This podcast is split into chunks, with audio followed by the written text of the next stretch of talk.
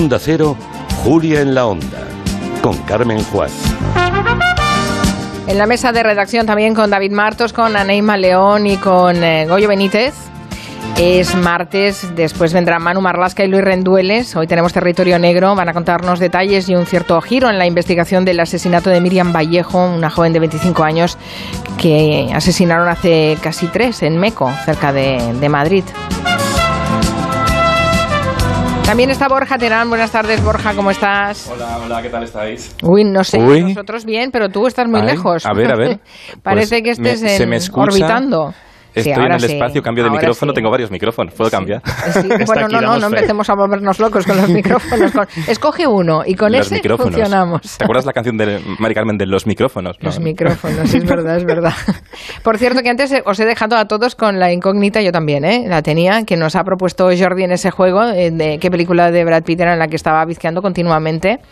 Y he hecho lo, lo del buscador a Neymar, que no me ha salido, ¿eh? Me han salido Ah. un montón de cosas, pero no la película. Vaya. Pero gracias a la colaboración inestimable de todos los oyentes de, esta, de, esta, de este programa de Hello, que son muy fans de Brad Pitt, mm, Sí. he repasado toda la cinematografía de Brad Pitt, pero la gran abajo. mayoría dice que son 12 monos.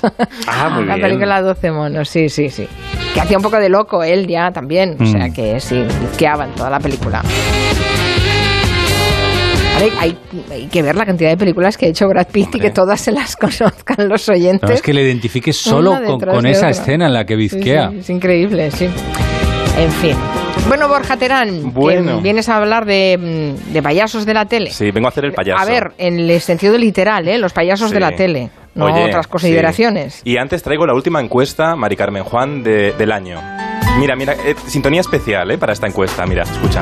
Esto es de, de programa matinal, ¿no? De- Perdona, de programa matinal cualquiera no. Esto me lo ha pasado a mí María Teresa Campos en un Laserdix. Es la sintonía de día a en día. un láser disc. ¿Y cómo lo ha reproducido? ¿Que tienes la sordisca en casa? Tenemos aquí unos alambiques eh, conectados por cables. De Laserdisc a minidisc, de minidisc a CD. Está Quintanilla con el Laserdix en este momento. Sí, porque hoy vamos a hacer una encuesta especial a científica. Y es, ¿os acordáis que María Teresa tenía una, una sección que se llamaba Apueste por una? En el que ella eh, discutía con Cuca García de Minuesa y había que elegir una de las dos. Por lo tanto, hoy tengo solo dos opciones. Hoy tengo una apueste por una, eh, querido oyente, oyenta y Terelu también si quiere votar. Entonces, a ver, entonces, a ver, no. A ver, es muy fácil, como es navideño, estamos en Navidad ya, traigo dos villancicos de dos grandes políticos y a la par showman. Eh, showmans. El primero, Miguel Ángel Revilla. Alégrate Manueluco y cantemos con amor Cuevanucu. que en el pueblo de Carmona ha nacido el niño Dios. Oye, hay presupuesto, ¿eh? Y no lo has pillado en un mal día, ¿eh? Podría ser peor. No, está afinando, está Oye, afinando. está afinando Sí, esto sí. y además es que yo he descubierto que Niño Dios ha nacido en Cantabria. Yo pensaba que había sido en otro claro. sitio. o sea,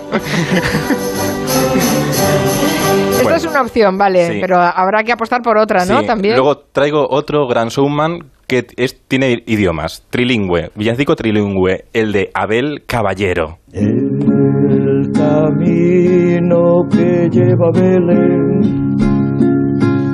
Hanapur boy tuhu pa pa pam pam. ¿Toca él? Sí, claro. No solo canta. Eh, eso le añade algún punto, ¿eh? A Como de ver. campamento un poco, ¿no? Se un ronco acento de un canto de amor. Ropo pom pom, ropo pom pom. Oye, que está muy bien. Hay que decir que Quintanilla ha hecho un remix porque el villancico de Abel duraba tres horas y media.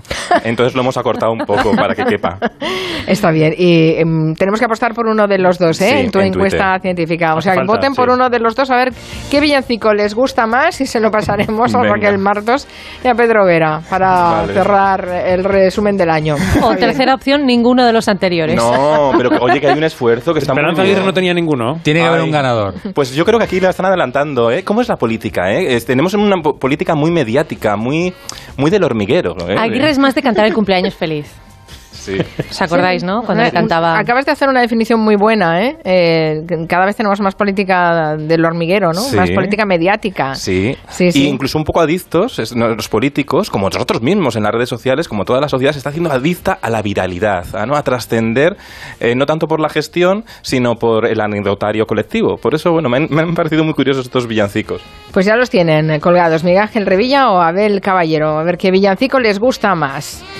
Pero hoy habías prometido que nos Sí. llevabas a... Bueno, es un ejercicio de nostalgia, ¿eh? También en el gabinete hablaremos de la nostalgia. En este Sí. caso televisiva, eh, que nos quieres hablar de los payasos de la tele. Sí, porque yo siempre que llega la Navidad me acuerdo mucho de Miliki, Fofó, Gaby, Fofito también, ¿no? Miliquito también, eh, porque fueron revolucionarios en el medio, ¿no? Con este cántico tan mítico que tenían ellos de... Hola, ¿cómo están ustedes? ¡Eso es más fuerte!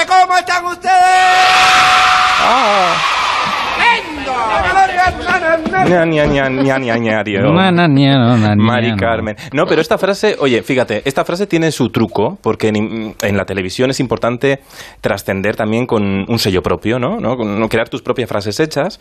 Pero ellos además fueron tan inteligentes de tratar en la expresión de la frase a los niños como adultos, porque lo- hacer un programa de niños es muy serio. Lo explicaba así Miliki.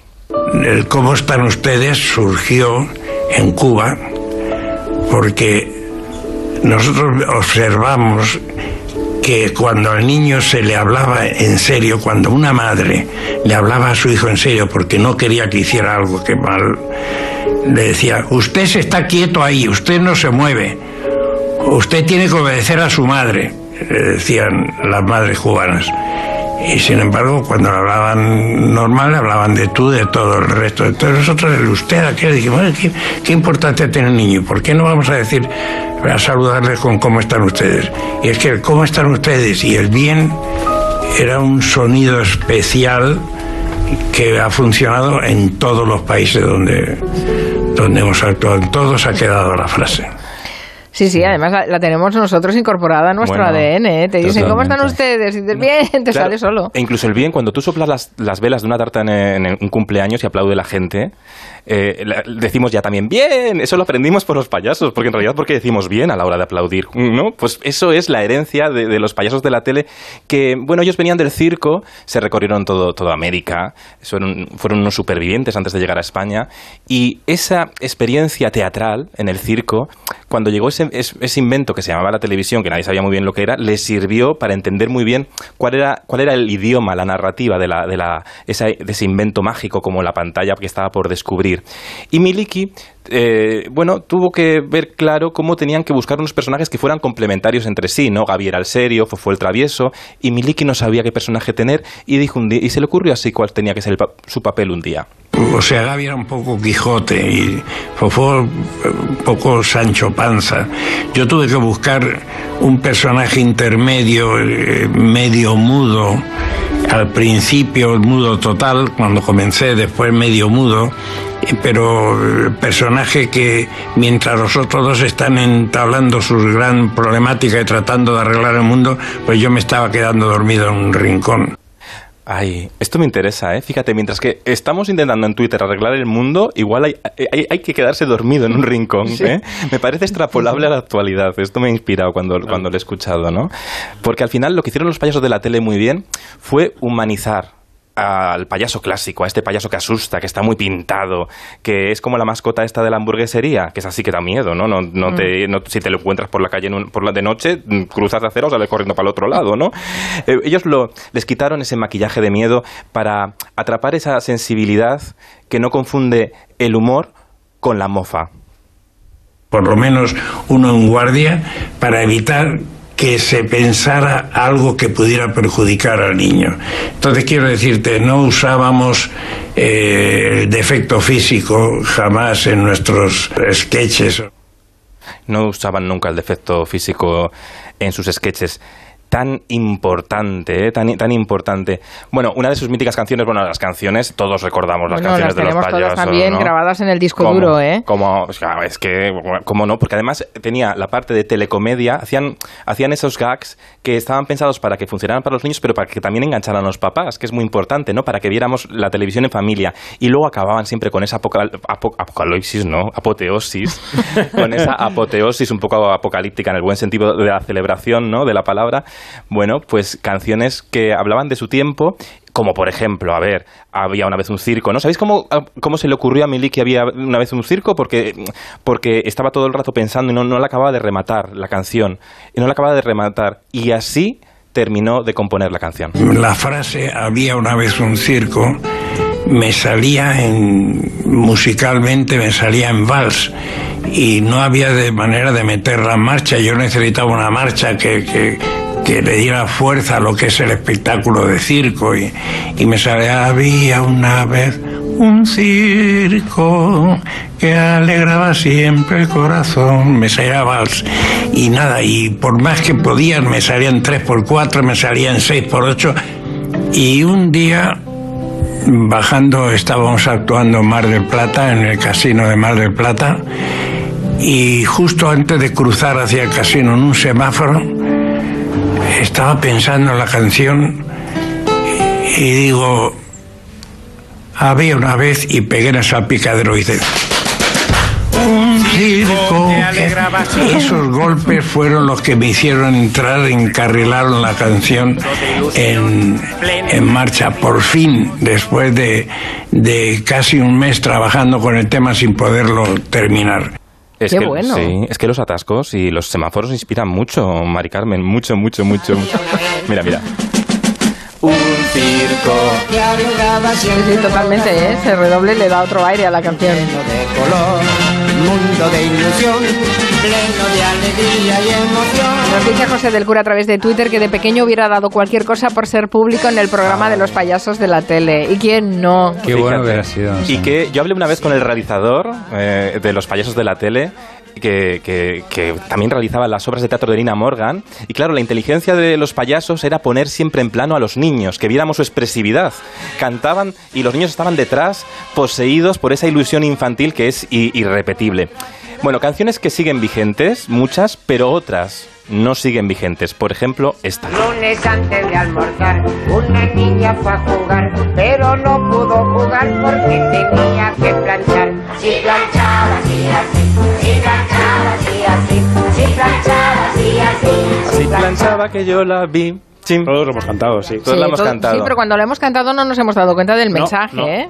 Claro, pero yo real- en realidad, bueno, va contando todas las cosas que tiene que hacer la pobre niña, ¿no? La pobre y yo creo que, absolutamente explotada, Claro. la pobre niña.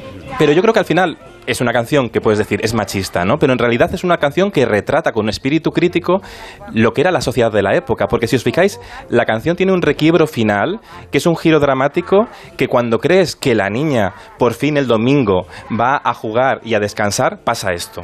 Domingo antes de almorzar, una niña fue a jugar, pero no pudo jugar porque tenía que rezar. Así rezaba. Madre, no, me, no me acordaba, ¿eh? De ese Igual final. era canción Sí, sí, sí. protesta un poco, ¿eh? un poquito de denuncia. Así, así. Así. O de retrato de determinadas sociedades, ¿eh? Bueno, Pero retratando aquella sociedad. Claro, es que hay, hay cosas que ahora nos parecen políticamente incorrectas, pero Sí. si le- porque les quitas el contexto, si les Mm. pones en contexto, a lo mejor lo que te están es retratando la sociedad de la época, ¿eh? Exacto, miramos Quizá mucho. no nuestro país, pero qui- quizá en otros países. Mm. Claro, ¿no? Y miramos mucho desde el hoy, pero tenemos que ver las canciones que son fruto de su tiempo, ¿no? Y yo creo que esta canción al, al fin tenía esta, esta ironía triste del final, ¿no? Que parece que la niña ya va a jugar al final de la semana y no, tampoco puede, ¿no? Porque es más mujer. pesada era rezar al ¿Eh? final. Pero bueno, eh, bueno, hay que entender, somos fruto todos de nuestro tiempo, ¿no? Y también tenemos que desaprender muchas veces los prejuicios que nos envuelve, fruto de la, de la cultura, ¿no? Y ellos también eran fruto de, de la cultura de ese momento, pero una cultura que, fíjate, que eran en el lenguaje inclusivo, ahora que hablamos mucho del lenguaje inclusivo, ellos en sus programas sí que eran inclusivos todo el rato, ¿no? Tenían muy claro eso, ¿no? Tenían muy claro eso.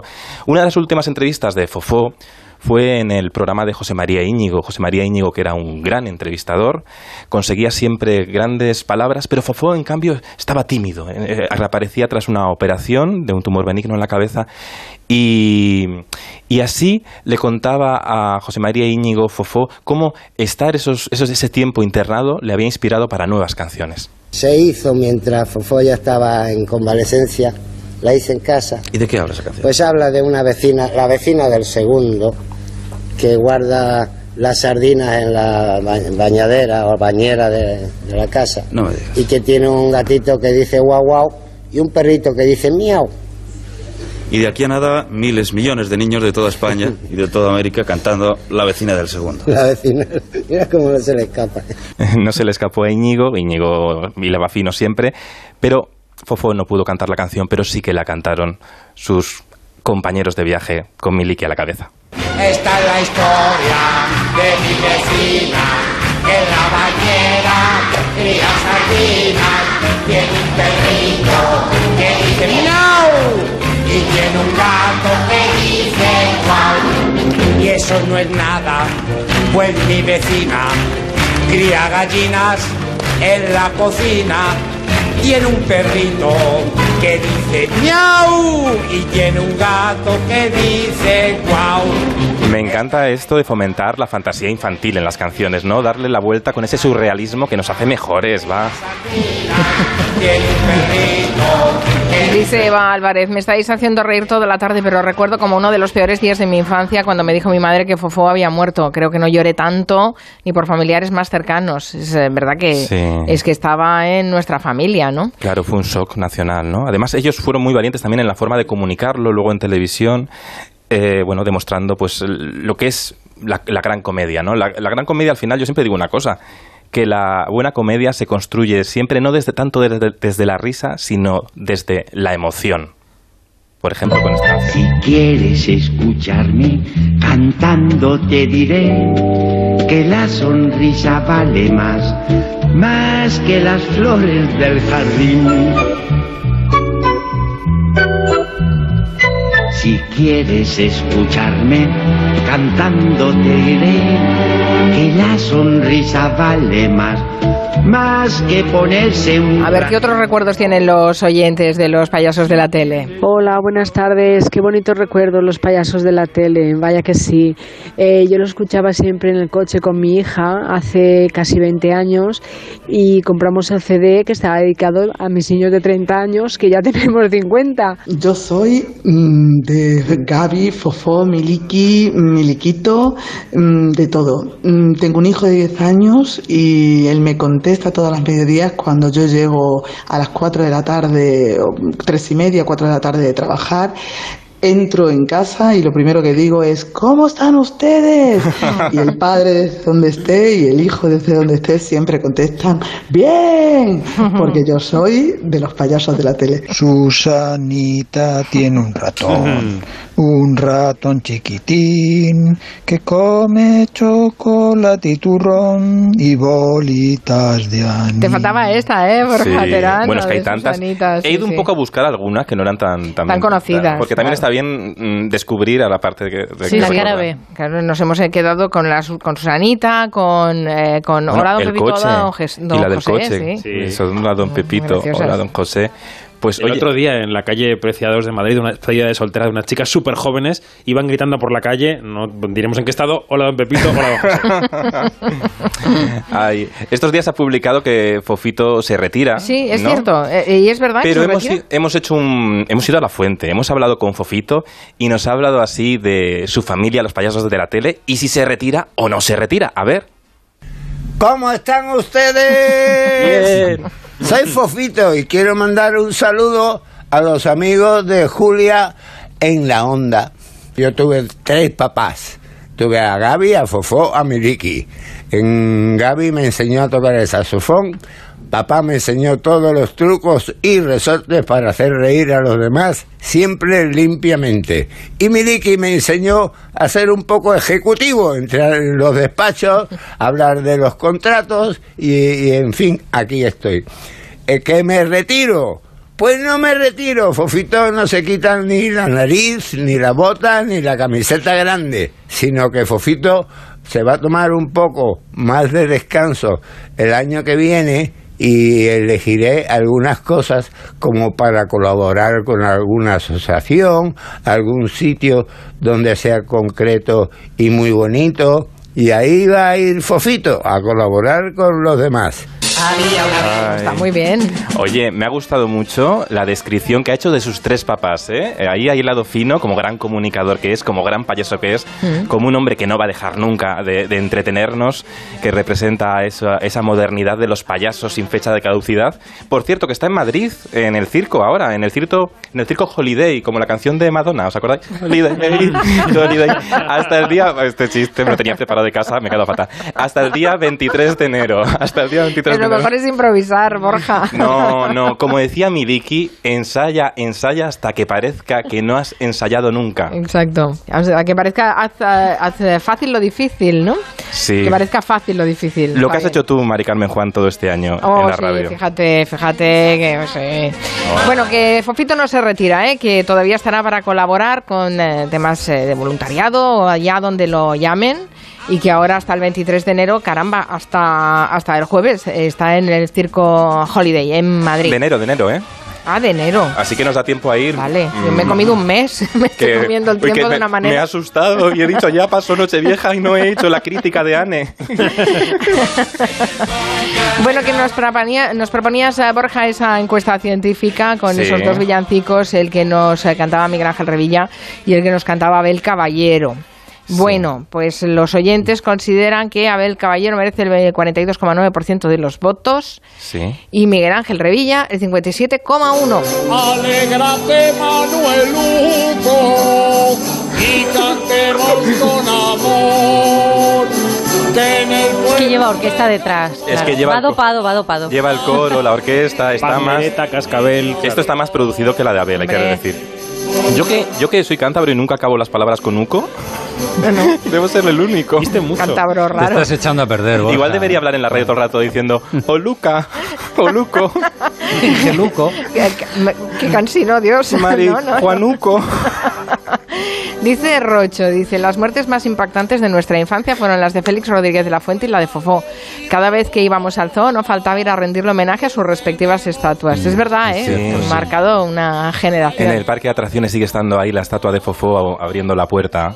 El circo donde está ahora Fofito está muy cerca del parque de atracciones. Ujú.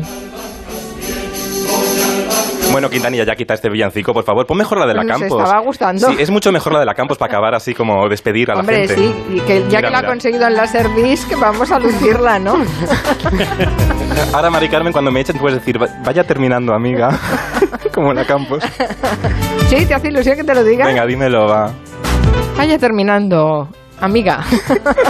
No, lo, no lo sé imitar, ¿eh? Ya me gustaría. No, no tengo ni la mitad de gracia. Pues has que tenido un poco de tono, ¿eh? Ojo, cuidado. Es- esa, esa pausa, esa, esa pausa de la amiga lo hacía ella de forma muy característica. Sí, sí. Bueno, ya, ella ha sido las que ha cortado a los invitados cuando no le funcionaban como nadie, ¿eh? Sí. Adiós, Borja Terán. Feliz Navidad. Un beso. Bueno, no está mal, todos. ¿eh? Como cortas Es que como corte no está mal, ¿no? Adiós.